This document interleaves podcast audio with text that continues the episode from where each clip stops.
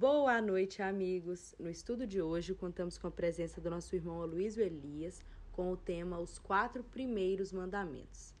Bom estudo e um abraço fraterno do NEP Caminho da Luz.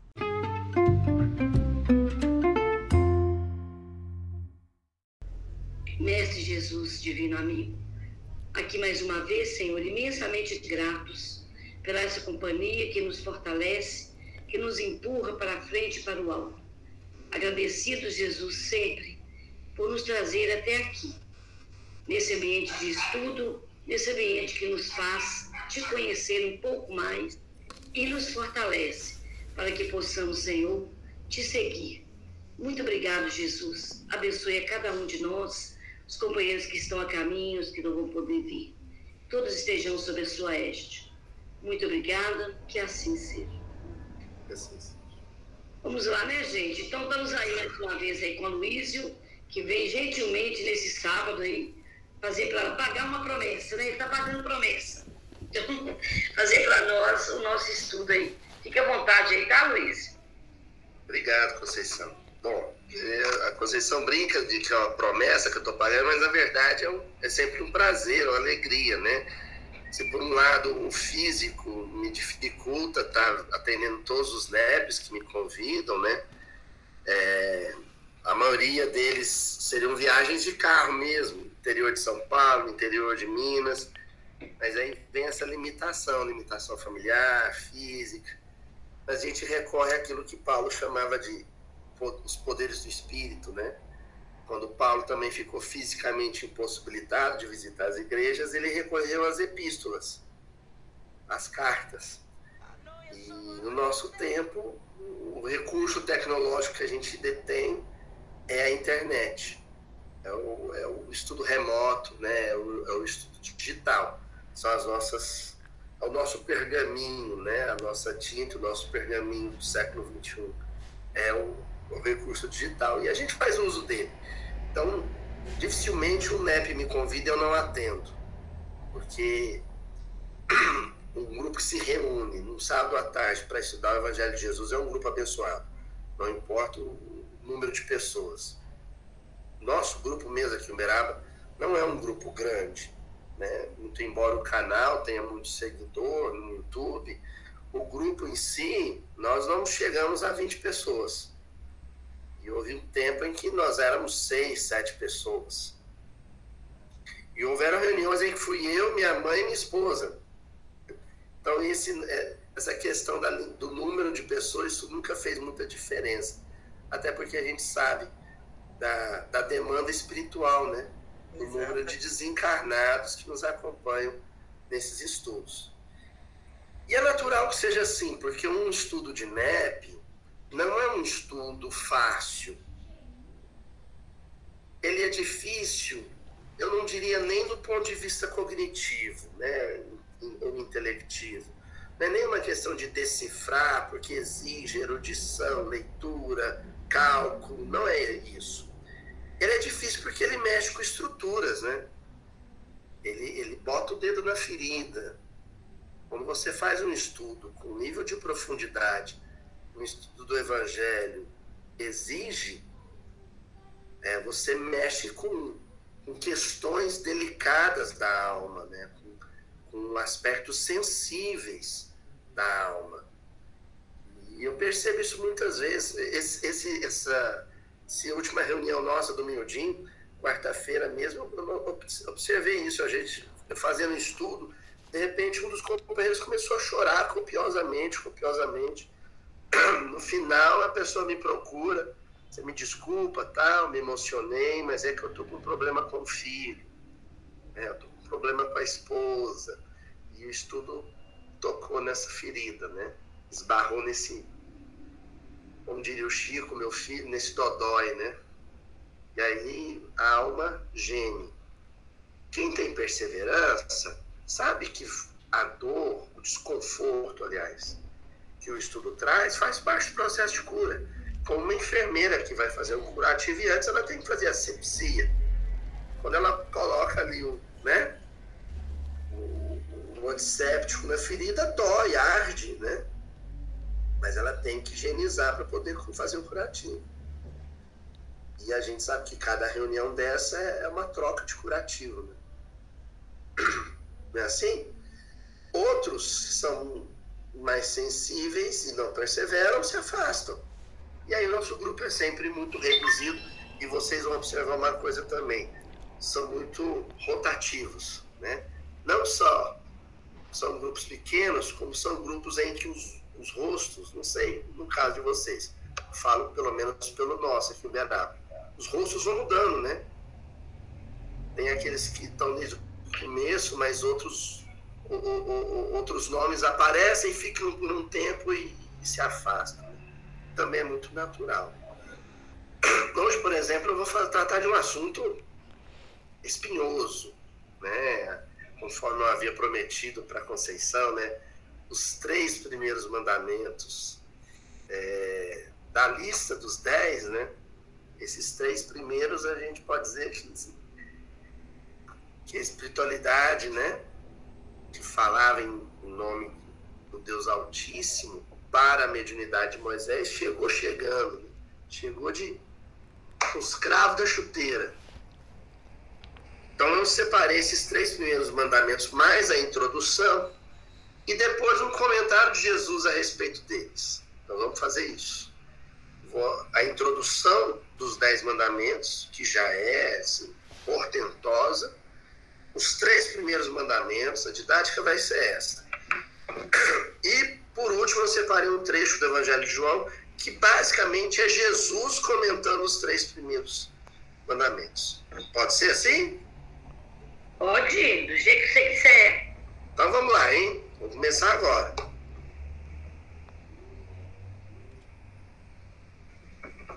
Bom, os Dez Mandamentos eles estão lá no livro de Êxodos, né? Ou Êxodo, é, no capítulo 20. Então começa, o início do capítulo 20 já é o, os Dez Mandamentos. Só que os versículos 1 e 2 é um prelúdio, é uma introdução para a lista de, de, mandamentos, ou como diriam os hebreus, mitzvah, né? Uma mitzvah é, um, é uma ordem, um decreto, né? Um decreto real um decreto divino. E o, as, essa introdução, esse prelúdio, já dá o tom, já é o mote, digamos assim, de um, um tema que vai atravessar todos os, todas as mitzvah que vão ser mencionadas. Porque o versículo diz assim: Deus pronunciou todas essas palavras dizendo: eu sou. Aí vem o tetragrama, né? Que a gente vai, para facilitar aqui, colocar Yahvé, né? Mas não é a pronúncia, esse nome é impronunciável, né? Então eu sou Yahvé, teu Deus, que te fez sair da terra do Egito, da casa da escravidão. Então eu sou o Senhor, eu sou Yahvé, teu Deus, que te fez sair da terra do Egito, da casa da escravidão. Eu vou jogando aqui na, nas mensagens, caso vocês não estejam com a Bíblia em mãos. Quem quiser acompanhar por aqui, esses dois primeiros versículos são esses. E aí, eu queria destacar nesses dois primeiros versículos a expressão casa da escravidão. O Egito, o Egito histórico e o Egito geográfico, né? é uma faixa estreita de terra, né? Civilizada. Né? Então, é uma, é uma das primeiras civilizações, compete ali em termos de idade com a Mesopotâmia, com as civilizações da Mesopotâmia, sobretudo a Suméria, né? E, e o Egito ele é estreito, geograficamente estreito, porque ah, o rio Nilo ele tem a sua cheia, né? E depois, uma parte do ano, ele tem a sua vazante, ele, ele perde volume. Quando ele perde volume, aquela parte que antes havia sido encoberta pelo rio fica cheio de uma lama extremamente fértil, né? com restos de, de vegetação, restos de animais mortos. E aquilo que faz essa, essa lateral do Nilo, né? essa marginal do Nilo, ser extremamente fértil e ali é, é cultivado. Muito embora seja estreito, é tão fértil que as espigas, os grãos, estão sempre dobrados, né? Então se torna uma região muito rica, estreita e rica. Só que essa estreiteza também é simbólica, porque ela, ela faz alusão à estreiteza de olhar, né? Enquanto o nosso olhar deve abranger um, né, se for um, um, um olho bem astuto, né, você pega aí uns 100, 180 graus, pelo menos, de, de raio, né? Com uma visão estreita, tapada, né? Que nem a do cavalinho na carroça, você enxerga pouco. Essa visão é espiritual. A, a, a prodigalidade, né? A, a, a fartura, a abundância do Egito era tão grande que os corações estavam completamente limitados a isso. Porque o Estado, o Estado teocrático, ele arrecadava tudo em tributo e depois administrava isso. E era tão abundante que dava para manter todo aquele luxo, aquele falso do faraó, mas também dá muito conforto à população. A população egípcia, mesmo a, a porção servil dela, né, a parcela é, servil ou plebeia dela, era, tinha uma vida muito confortável, alimento abundante. Então eles viviam em função disso. A religiosidade deles era uma religiosidade materialista, né? Eram reis materializados, né? deuses materializados. Né? O próprio rei era uma figura divina. Então, essa estreiteza faz alusão a isso. É como se fosse uma prisão, mas não uma prisão física, uma prisão de olhar, uma prisão de mentalidade, uma prisão mental. E dentro dos códigos de entendimento do Evangelho, da Bíblia, sempre que surgir a palavra casa, gente, vocês podem conectar a ideia de mente, né? Isso remonta lá, o André Luiz próprio, o André Luiz nos ajuda nisso, quando você tem lá a famosa palestra do Calderaro no Mundo Maior, né, sobre a casa mental. Né? Então, casa está associada à mente. A casa da escravidão, ou a escravidão da casa, né? É, é essa restrição de entendimento, né? esse entendimento restrito sobre o que é a vida. A vida é mais do que plantar e colher alimento. A vida é mais do que criar gado, a vida é mais do que produzir joias, a vida é mais do que edificar prédios, a vida é mais do que escrever livros, a vida é mais do que ocupar cargos, do que obter títulos, a vida é mais do que isso que o, os sentidos podem perceber. Quem fica restrito a isso, preso a isso, é um escravo, um escravo das sensações, ou das necessidades do corpo. É um escravo da fome, é um escravo do frio, um escravo da dor. Porque vive em função disso de matar a fome, de aquecer do frio, de aliviar a dor. E aí você tem a apresentação de uma figura divina, de um Deus vivo, nós vamos usar essa expressão, né? que é uma expressão que Pedro usa com Jesus quando Jesus pergunta quem que o povo diz que eu sou, e, e Pedro diz, o Senhor é filho do Deus vivo, né? Esse Deus vivo que se apresenta no versículo 1 e 2 do capítulo 20 de Êxodo, fala assim, olha, eu vos libertei, ou eu vos tirei da casa da escravidão, eu vos tirei da estreiteza do Egito. Em outras palavras, eu trouxe para vocês uma amplidão de olhar, de visão, trouxe uma vastidão para a mentalidade ou para a espiritualidade de vocês que no Egito vocês não tinham e que os egípcios não têm. Tá claro isso, gente, para vocês? Bom, como eu não quero correr o risco de não ter ficado claro antes de avançar para os mandamentos, nós vamos fazer agora uma hermenêutica, ou seja, vou conectar com a nossa vida de hoje. Só um minutinho que é o Beraba que está muito seco, sei em Patinga. Bebe água, viu, gente? Bebam água. Olha, pensar assim numa rotina atual de alguém que acorda, vai para o trabalho, volta do trabalho, ao invés de ficar com o filho, senta para estudar para passar no concurso, ou vai fazer a demanda do trabalho que não conseguiu terminar nas oito horas, leva para casa para terminar em casa, porque quer impressionar o chefe, ou porque não quer perder a, a, a, a, empregabilidade e trabalha até de madrugada e vai dormir tarde porque ficou atendendo a demanda do trabalho para outro dia acordar. E, e tudo para quê? Para manter uma empregabilidade com uma rentabilidade alta que lhe permita ter coisas.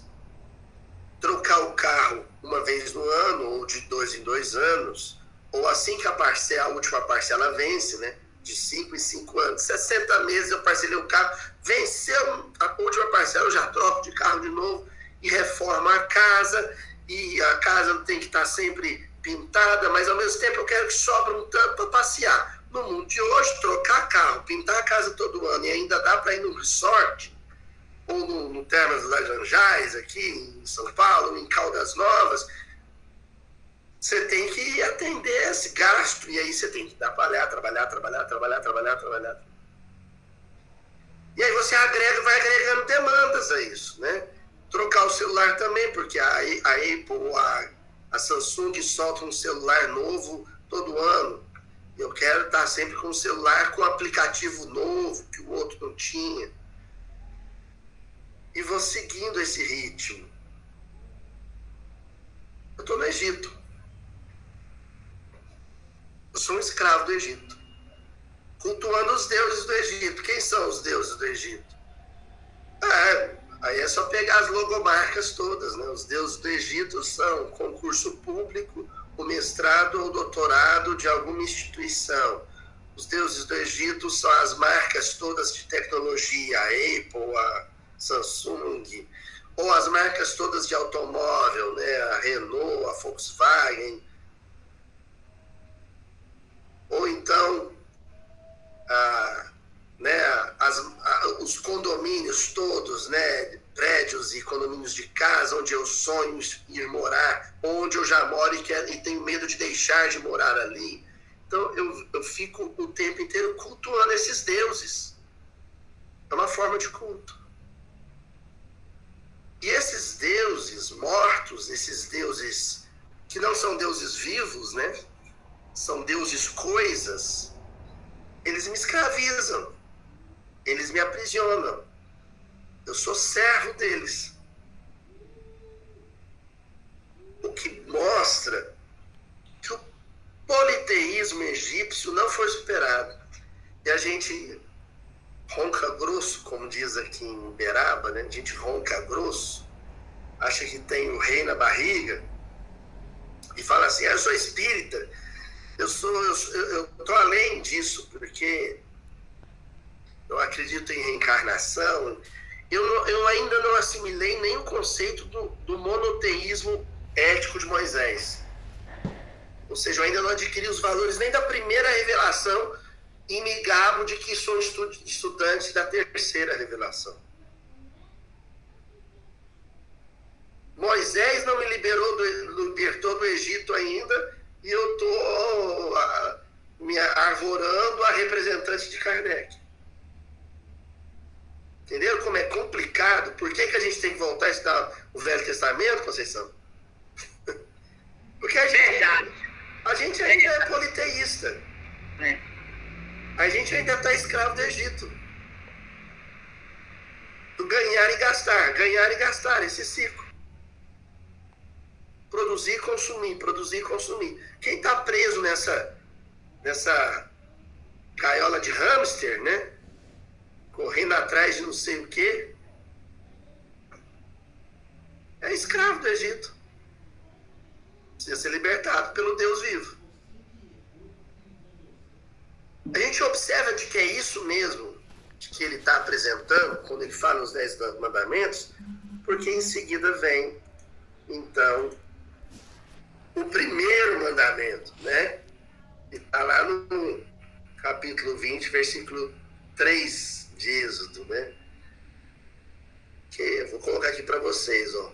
Não terás outros deuses diante de mim. Viram? Não terás outros deuses diante de mim. O espírita pega isso e fala assim: esse texto realmente não é uma coisa importante para a casa espírita, porque ele está falando de politeísmo. Politeísmo nem existe mais. Politeísmo não existe mais. Para que eu vou estudar esse versículo? Será que não existe? Olha como é grave, hein? Não terás outros deuses. A gente mencionou até aqui quando eu transformo coisas, marcas, títulos em deuses.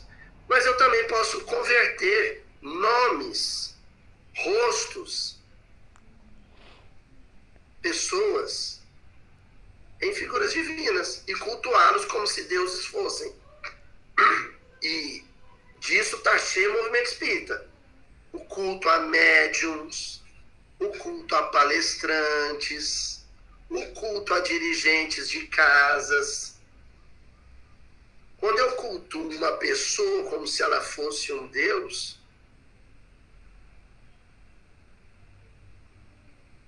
eu estou na condição dos egípcios que cultuavam o faraó. O que o movimento espírita, ou melhor, o que os espíritas têm que se perguntar é: dentro do movimento espírita, eu rendo culto a algum faraó?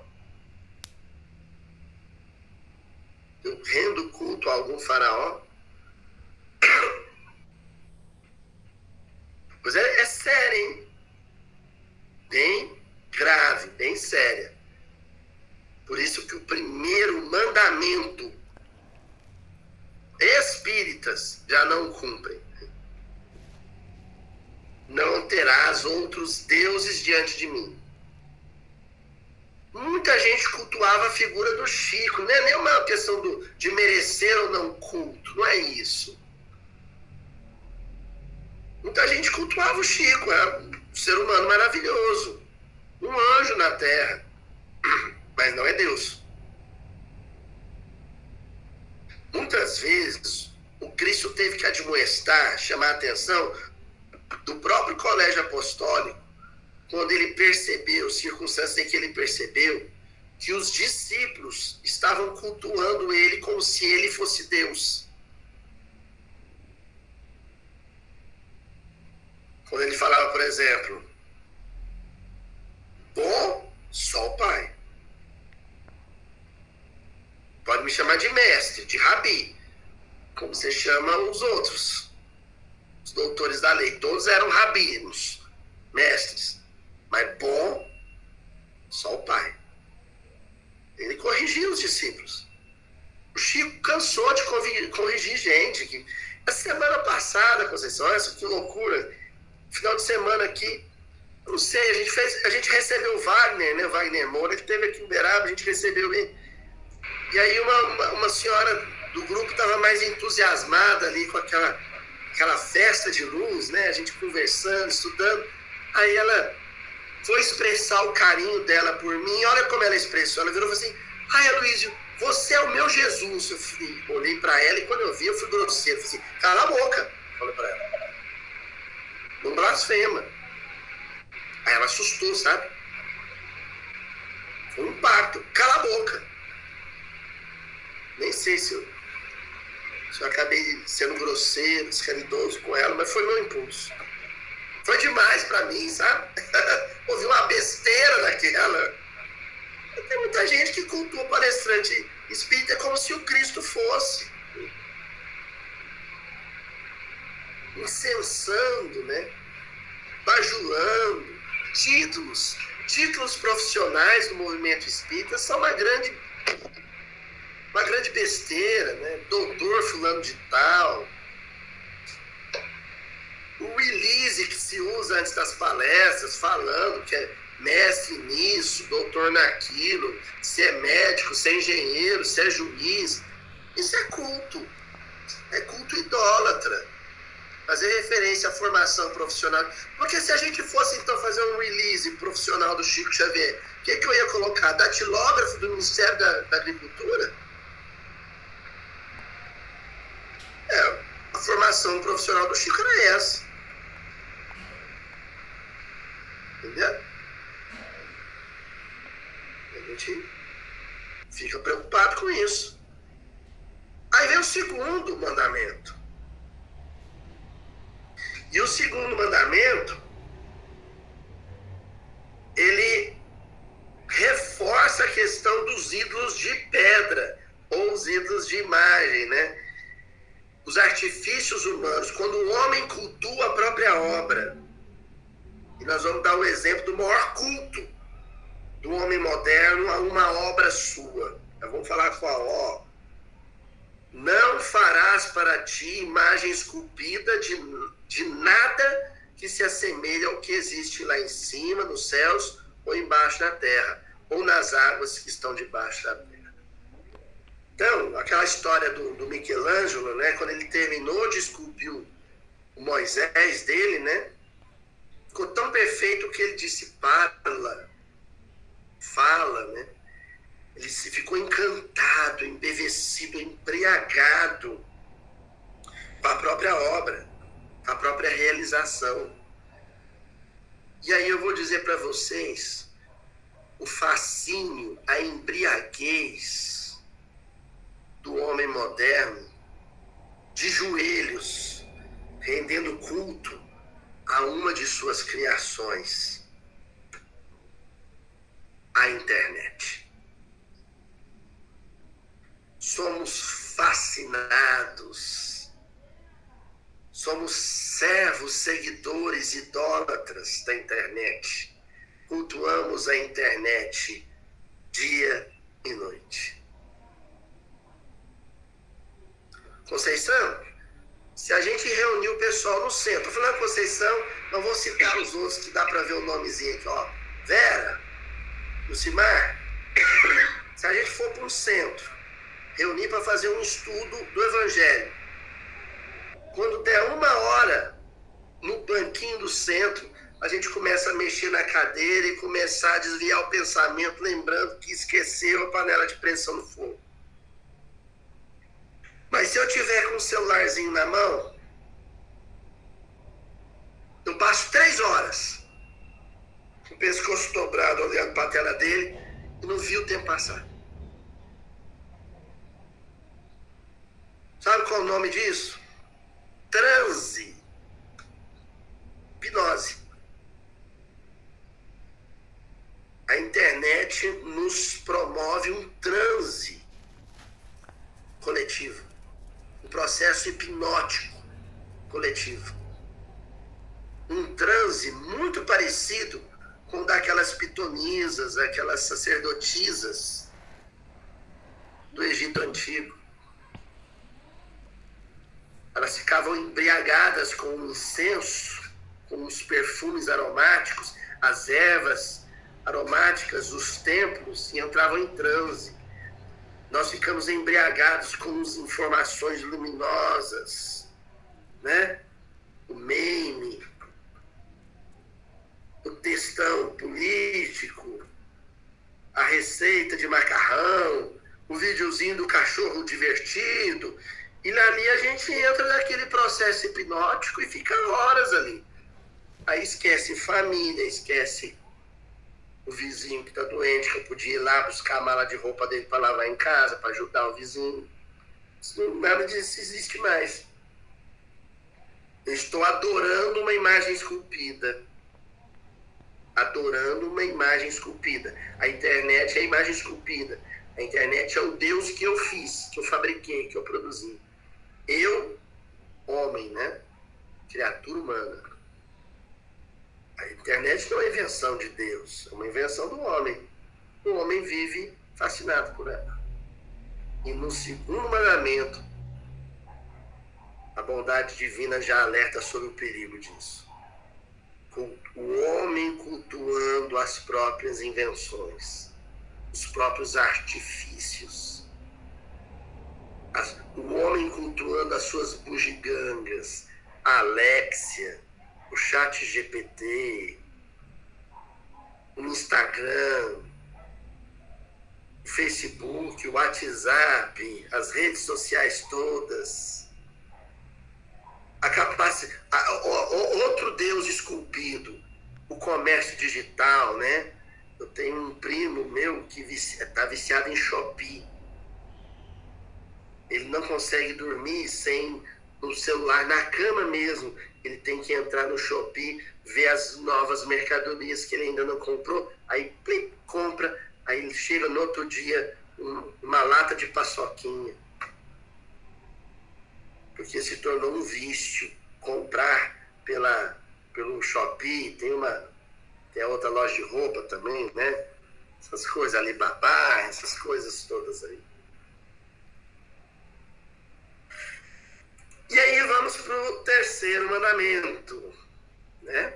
Terceiro e, e último mandamento,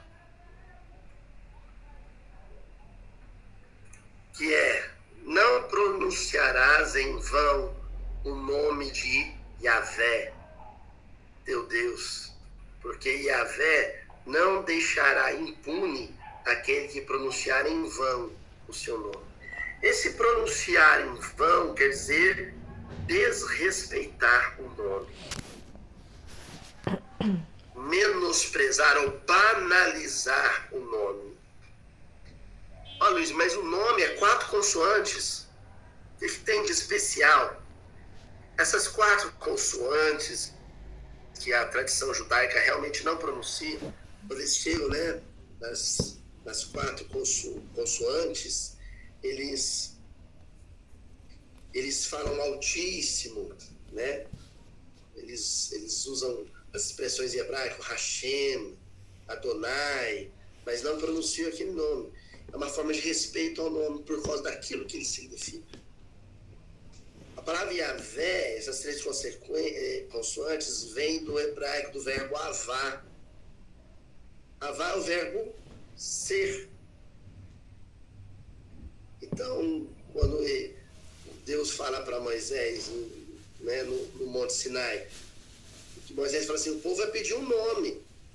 Não, os, os, os egípcios têm nome: Osíris, Isis, né, Sete. Que nome que nós vamos dar para você? Aí ele fala assim: ó, fala para o povo que o meu nome é Avá, eu sou. O meu nome é, abre aspas, eu sou, fecha aspas. É o nome dele. Por que, que Deus deu, deu a si mesmo esse nome? Eu sou. Mais tarde, o, o Rashi, que é o rabino Shlomo Isaac, o mestre da Idade Média, ele falou assim, não, pessoal, eles conjugaram o verbo errado. Esse verbo está conjugado no futuro, avá. Eu serei. Eu sou o quê? Qualquer coisa. Qualquer coisa que sirva para você crescer, amadurecer, ser melhor. Qualquer coisa. Uhum. Então, uma flor desabrochando, se o desabrochar de uma flor, uma flor abrindo, te tocar, te sensibilizar, te espiritualizar o olhar, eu fui aquele desabrochar da flor. Mas, se um diagnóstico médico grave, oncológico, for o que te despertar, te acordar para a essência da vida, para os valores da vida, eu fui aquele câncer. Se o que te despertar, ou te acordar, foi o nascimento de uma criança, que te sensibilizou, te comoveu, te fez melhor, eu fui o nascimento, o parto daquele bebê. Mas também, se o que te fez acordar foi o acidente fatal que te tirou a convivência de um filho, eu fui aquela morte. Eu sou qualquer coisa que te faça melhor. Eu sou Yahvé. Eu sou o que serei. E aí, essa questão da conjugação do verbo no futuro é porque o, o falou assim: Deus não se limita temporalmente. Ele não está no presente, ele está sempre no futuro. Então, ele sempre será. Daí a conjugação ser no futuro. Ele sempre será. Em qualquer época da humanidade, em qualquer época da minha vida, tudo que acontecer na minha vida, de trágico ou de feliz, que me fizer um ser humano melhor, foi Deus se manifestando. Entendeu? O quanto esse nome é sagrado, ele representa isso. Esse Deus ativo, esse Deus que interfere, esse Deus que age, esse Deus que movimenta, que cria, destrói, recria, conserva, modifica. Não é um Deus que cruza os braços. Não é um Deus ausente. É um Deus presente e atuante. Eu serei. Um Deus que sempre será. Será tudo. Tudo que me aperfeiçoar, que me aprimorar. Porque Ele está ainda me criando. Eu ainda estou sendo criado por Ele. Só que agora Ele está no acabamento. E essa fase de acabamento fino são as, as pequenas interferências estratégicas que ele faz na formação ou na, mo, na modulação do meu caráter, do meu temperamento, da minha psicologia. Ele vai com toques de pincel, pincel fino, de cerda fina, sabe? Sabe aquele escultor de biscuit, aquela massinha pequenininha, que vai chegando à perfeição. Quando a gente vê um escultor tem hora que a gente fala assim, tá pronta. E ainda tá fuçando. ainda tá pondo uma sobrancelha, um risquinho na sobrancelha da pintura ou da escultura. E você fala assim, mas ele não cansa de fuçar e de mexer? Não. Porque Deus, além de perfeito, viu, Luci? Deus, além de perfeito, é perfeccionista. Além de perfeito, é perfeccionista. Ele não se cansa de aperfeiçoar.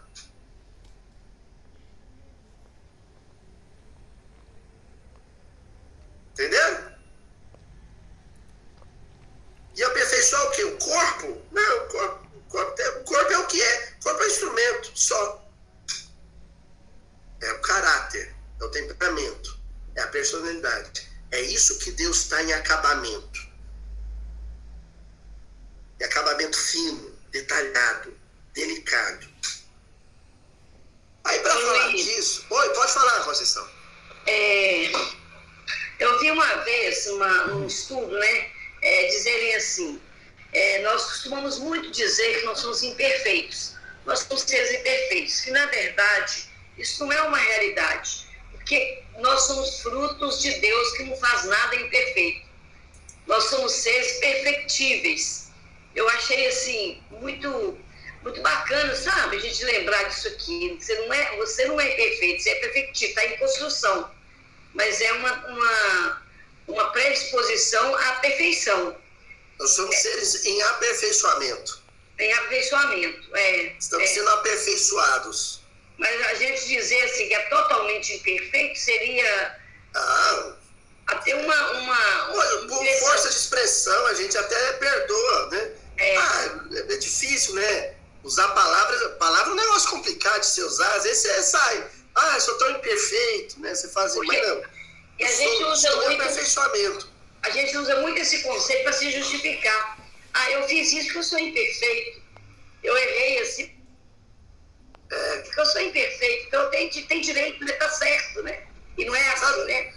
Mas quando você vai numa estrada, assim, antes de passar a palavra para o João, mas você está indo numa estrada, assim, aí, desculpe o transtorno.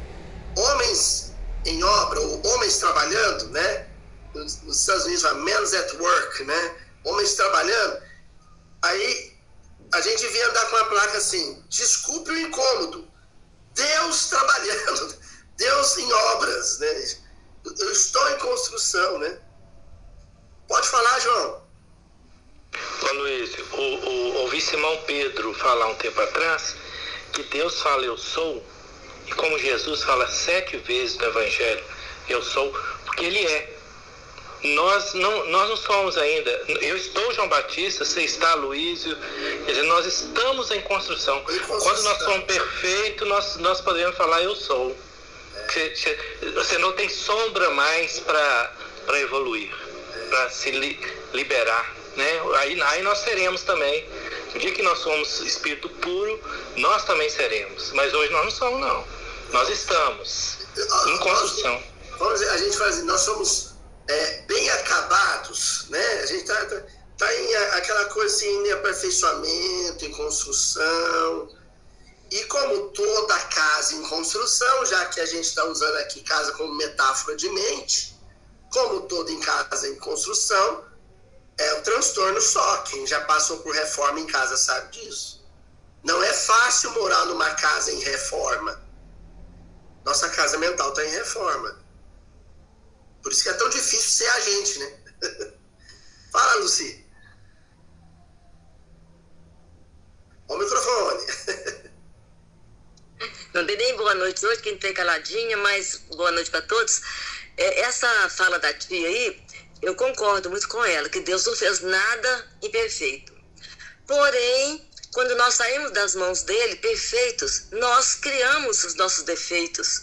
Não é que eu sou imperfeita, não. Eu sou perfeita no, na, na essência. Mas eu criei, eu errei. Então, não é porque eu sou imperfeita, não. É porque eu realmente andei por outros caminhos, né? Fiz algumas, alguns estranhos caminhos. Então, assim, eu não acho nem que eu estou sendo construída e nem aperfeiçoada. Eu estou sendo modificada porque eu modifiquei durante o caminho.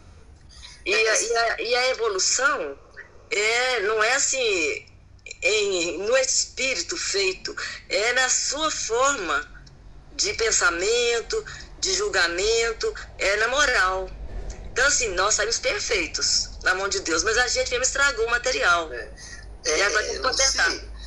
Quando Kardec vai explicar isso, ele, ele, ele parte daquele princípio da tábula rasa, né? Quando a gente é criado, a gente não é nem perfeito nem imperfeito, a gente não é. Entendeu? O hum. é criado, é, a expressão é simples e ignorante. Ou seja, ignorante no sentido de que não conhece nada, nem o bem, nem o mal. E simples, porque não tem complexidade nenhuma. Não tem sim. nada edificado. Ele é um terreno.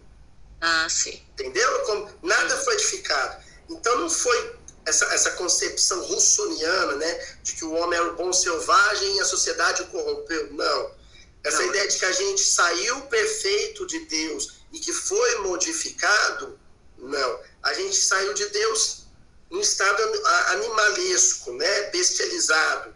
Então, a evolução, ela se dá, é, isso o André Luiz explica muito bem na evolução em dois mundos. A gente sai do estado animal, a gente vai desconsiderar os estágios anteriores, né? Da, da, os, os estágios vegetativos, a gente vai desconsiderar Vamos falar de quando começa os rudimentos para a racionalidade. Então, animal, depois hominal, depois angelical e depois crístico. Né? Então, a etapas, gente... né? Etapas, etapas, exatamente. Nesse estágio animal, pré-humano, a Kardec vai explicar com os espíritos que reina ali um instinto. O instinto é o guia infalível. Né? A gente não se conduz, a gente é conduzido. Certo. Entendeu? Uhum. Aí quando surge a racionalidade, surge junto também o livre-arbítrio. Certo. Entendeu? Aí a partir daquele momento começam os equívocos. Certo. Mas não no sentido de que a gente era perfeito. A gente não era, porque senão a gente fala, falaria da involução. Ou seja, o estágio perfeito é o dos animais. É o antes. Ah, entendendo, entendendo. O estágio perfeito é o dos anjos. Porque olha só, no estágio animalesco, a gente não faz escolhas. Mas não faz escolhas porque a gente não tem consciência de si. Eu não sei que eu sou eu. A gente acha, né? Chama o cachorrinho pelo nome, ele vem abanando o porque é instinto. Mas ele não tem consciência de que ele é ele. Tanto é que a reencarnação de animais é praticamente automática. Ele desencarna e reencarna logo em seguida. Né? Mas no estágio luminal, aí a consciência de si. A consciência de si, eu sou eu, o problema é que a gente começa a achar que é Deus. Aí a gente se desvia. Quando Sim. chega no estágio do anjo, ele perde o livre-arbítrio de novo, só que por vontade própria. O último ato de liberdade, de livre-arbítrio dele, é escolher não escolher. É quando ele fala assim: Eu não vou mais seguir minha vontade, eu só vou fazer a vontade de Deus. Deus. Uhum. Aí ele é um escravo voluntário. É, é, Maria, por exemplo, diante do anjo Gabriel, dizendo: Eis aqui a serva do Senhor. Aham, uhum, tá certo, entendi. Mas aí, entendeu? Mas aí é uhum. consciente, isso é bonito, porque o anjo, ele é aquele que deixou de ter livre-arbítrio, mas por fazendo uso do livre-arbítrio. Exato, mas só para o bem. Só para o bem, exatamente. Já sabe. Uhum. A vontade de Deus é mais sábia que a minha. Então eu anulo a minha para só fazer a dele. Ah, bem explicado, eu entendi bem. Eu tinha, alguma, tinha alguma dúvida mesmo. É, essa questão é complicado. O senhor adora, adorava esses estudos da evolução, né? O uhum. que ele mais gostava era esse, né? É, é. Ele ia vendo essa questão da evolução. Realmente, obrigada. E aí esse, essa questão da adoração também segue estágios de aperfeiçoamento. No começo a gente, a, a, a gente faz essa adoração de coisas, né? Uhum. Aí o que que Jesus faz? Ele pega e vira para a mulher samaritana e diz aqui, ó. Disse-lhe Jesus, mulher, crede-me, é chegada a hora, olha, é chegado o momento evolutivo em que não adorareis o Pai, nem neste monte, nem em Jerusalém. Porque os judeus, os samaritanos eram inimigos, porque eles diziam que Deus deveria ser adorado em templos diferentes, em lugares diferentes. E Deus falou assim: você não entendeu que essa fase encerra aqui, que os próximos dois mil anos vão ser anos de aperfeiçoamento, olha a ideia de aperfeiçoamento, de aperfeiçoamento da nossa religiosidade, e que a ideia é que a gente chegue a um ponto em que Deus não será mais cultuado nem na Igreja Católica, nem na Protestante, nem no Centro Espírita, nem no Templo Budista. Ele vai ser cultuado de outra maneira. de outra maneira. Que maneira? Aí o Cristo, aí o Cristo pega e já começa a dar uma dica. Lá no versículo 22 do capítulo 4 de João, ele pega e fala assim para ela: Vós adorais o que não conheceis nós adoramos o que conhecemos, porque dos judeus é que vem a salvação. Aí parece que ele está puxando essa, a sardinha para os judeus e falando mal do samaritano. Não é isso. Sempre que surgir essa palavra salvação, ele está fazendo referência a ele próprio. Porque a palavra Yoshua, Jesus, quer dizer salvação. Entendeu? Então é como se ele dissesse assim: porque dos judeus é que vem Jesus. Eu nasci na Judéia. Ele nasceu em Belém. Belém fica na Judéia. Então ele está dizendo assim: olha, a referência para se cultuar Deus é primeiro saber quem Deus é. E para você saber direito, direitinho, quem é Deus, é só olhar para mim. Porque ele é o Adão que deu certo. Ele é o Adão, imagem e semelhança de, de Deus. Ele é o Adão espelho. Você quer ver Deus? Olha para Jesus. E aí, quando você olhar para Jesus, você não vai ver um homem, você vai ver valores. O culto a Deus não é o culto a homens, é o culto a valores. O amor, a caridade, a generosidade, a bondade, a honestidade. É o culto a valores. Aí ele já está dando a dica para a mulher samaritana. Só vai cultuar verdadeiramente a Deus quem cultuar os valores que eu encarno, que eu represento. Aí ele continua o papo com ela. Aquele diálogo com a mulher samaritana é maravilhoso, gente, porque é Jesus comentando os três primeiros mandamentos. Aí ele pega e diz assim para ela no verso. Oi? Nós até fizemos um estudo sobre, sobre o colóquio da mulher samaritana. Maravilhoso, né? Foi maravilhoso, foi maravilhoso. É, com a Roberta. É incrível. Aí no versículo 23 ele diz assim: Mas a hora vem, aí é o momento do, do amadurecimento da nossa espiritualidade. A hora vem, e agora é, quando os verdadeiros adoradores vão de adorar o Pai, olha aí o que a, que a, que a Lucia acabou de falar, em espírito e verdade. Porque assim quer o Pai que sejam os que o adorem o culto a Deus em espírito e verdade. É um culto espiritual. Não é mais um culto de posição, né, do católico que reza assim, ou espírita que reza assim. Não é mais um culto de templos de tijolos e de pedras, do centro espírita, da basílica. Não é.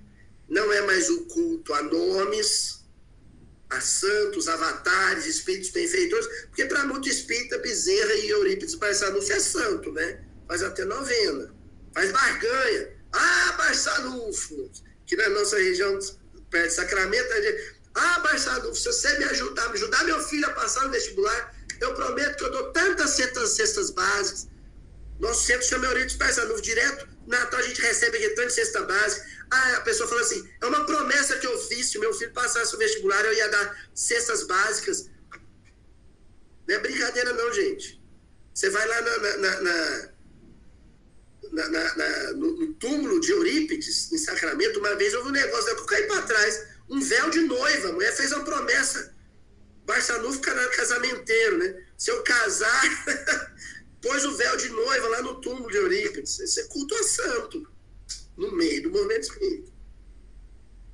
De quem estuda Kardec. Né? E aí a gente encerra com a última fala de Jesus, que é lindíssima, que é a maior definição, de, as duas maiores definições de Deus, quem deu foi Jesus. Ele diz: Deus é espírito. E em espírito e verdade é como devem adorá-lo. Deus é espírito. Qual é a outra definição? Quando ele diz Pai nosso que estás nos céus. Deus é espírito porque ele é, não é nada que se assemelhe à materialidade do que a gente cultua. E Deus é Pai porque ele não só gera, mas ele também cuida, conserva, dá cuidado, acolhe, abraça, orienta. Então, Deus é o Espírito, Espírito com E maiúsculo, tá? Ele é o Espírito que zela, cuida e deu origem a todos os espíritos. Entendeu? Então, o culto a ele tem que estar dentro desse padrão. Existe um padrão.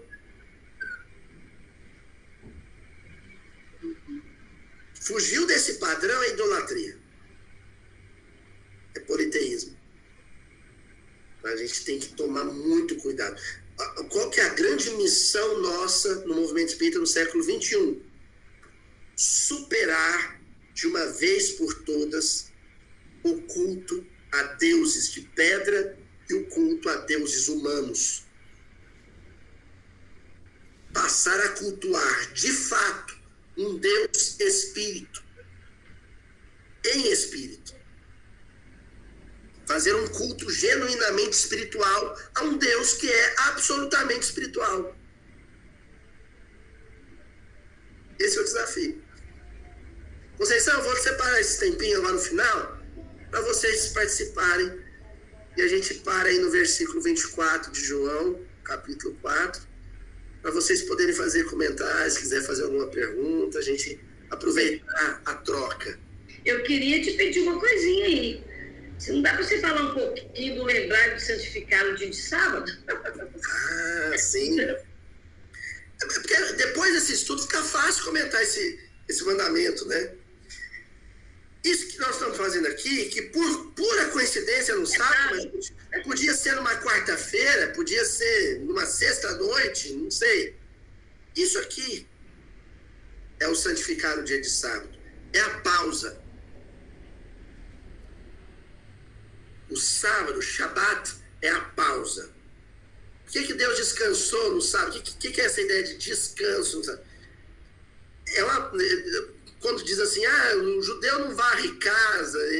Não, não é que não varre casa, é porque tudo o mais se torna secundário diante de alguma coisa que o mundo de hoje não faz, que é parar para pensar em Deus.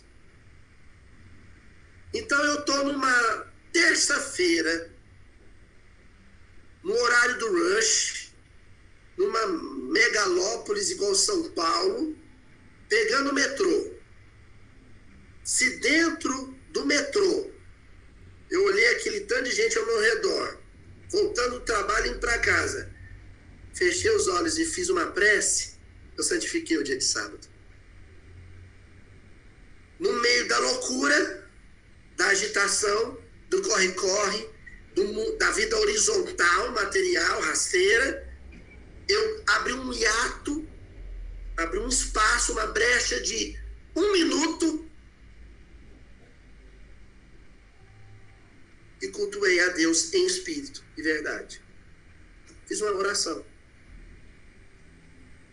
Aí eu tô lá no consultório médico esperando, tem uma pilha de revista caras para eu ver lá a mansão do artista.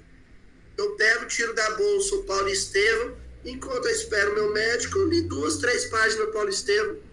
Morreu dia de sábado.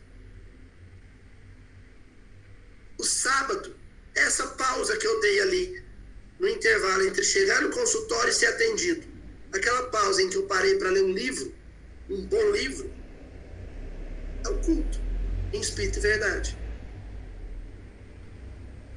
Aí eu tô lá na praça, com a minha família, numa praça, minha família reunida, né? Tomando um, um, um, guaraná, tomando um sorvete. De repente eu vi o sol se pondo lá no horizonte. Parei para ver os pôr do sol. Enchi o olho de lágrimas. Meu Deus, que coisa mais linda esse intervalo em que eu parei para me emocionar com o pôr do sol, isso é o culto ao sábado. Então, meu sábado pode ser de uma quarta-feira, pode ser de uma quinta, pode ser, pode ser de manhã, pode ser de tarde, pode ser de noite. Sabe na questão 919, quando Santo Agostinho recomenda que antes de dormir a gente pare e passe em revista tudo que, que aconteceu durante o dia, né? Fazei o que eu fiz, o que eu fiz em minha última existência. Isso é o sábado, isso é o Shabat. Os judeus vão para a sinagoga no sábado, se reúnem e ficam lá assim, né? Eles, eles esquecem do resto, eles esquecem um pouco de ganhar dinheiro, esquecem de, de, de, de cuidar do, do corpo um pouco, né? De, fazer pilates. Não, hoje eu vou sentar com meus amigos, com as pessoas que eu amo, com os meus vizinhos, e nós vamos conversar sobre Deus, falar sobre Deus. Mas eu não consigo fazer isso nem na internet. Eu entro na internet para malhar político. Eu entro no grupo da família para. Né? Então eu entrei no Facebook. Se eu parar lá. Ah, apareceu a propaganda do Mildinho. Parei, opa, eu vou assistir esse moço falar. Não vou dar conta de ver esse gordinho falar uma hora e meia, mas se eu ficar meia hora ouvindo ele, tá bom. Aí pare e assisto o Luiz falando meia hora, pronto. Intervalo, entendeu? O recorte, a pausa, né? Tem uma pausa no mundo vivia em espírito ali por um, dois. São pequenos treinos, são degustações. É que nem você está no supermercado e para naquela barraquinha para comer aquela, aquele patê, lançamento do patê com a torradinha lá, que é degustação. Não é assim? Tomar o um cafezinho, que a moça está lá. São degustações do mundo vindouro, né? Essas pausas que a gente dá de espiritualidade é a gente saboreando uma pequena amostra do que, que vai ser a vida daqui a 10 mil anos. Pode falar, Vera. E hoje nós tivemos um banquete que você nos proporcionou. Ah, que coisa boa. No sábado, né? então a gente tá honrando o sábado, né? Ó, hoje eu fui. E você não precisa ficar bobo assim, romper com o mundo. Não. Hoje eu acordei. Olha só como é que foi meu dia. Eu acordei. Fui no dia da família na praça aqui. Era o dia da família para ver meu filho fazer uma apresentação. Aí, quatro aninhos, Chico. Aí ele cantou para mim. Aí eu bati pau, tirei foto. Aí eu saí de lá, falei, filho, vou te levar no clube. E fui pro clube, nadei, peguei uma piscina. Aí deu horário, não, agora eu vou lá estudar, que a Conceição me chamou para estudar com o pessoal. Aí vim para casa, tomei um banho, sentei aqui, estudei com vocês. Já prometi para ele, depois eu vou levar ele para tomar um açaí. Então, no meio desse dia da família, né, em que eu cultuei os afetos da minha casa, o meu filho, eu dei uma pausa. Não precisa ser o dia todo, poxa. Eu dei uma pausa entre as 5 e as 18.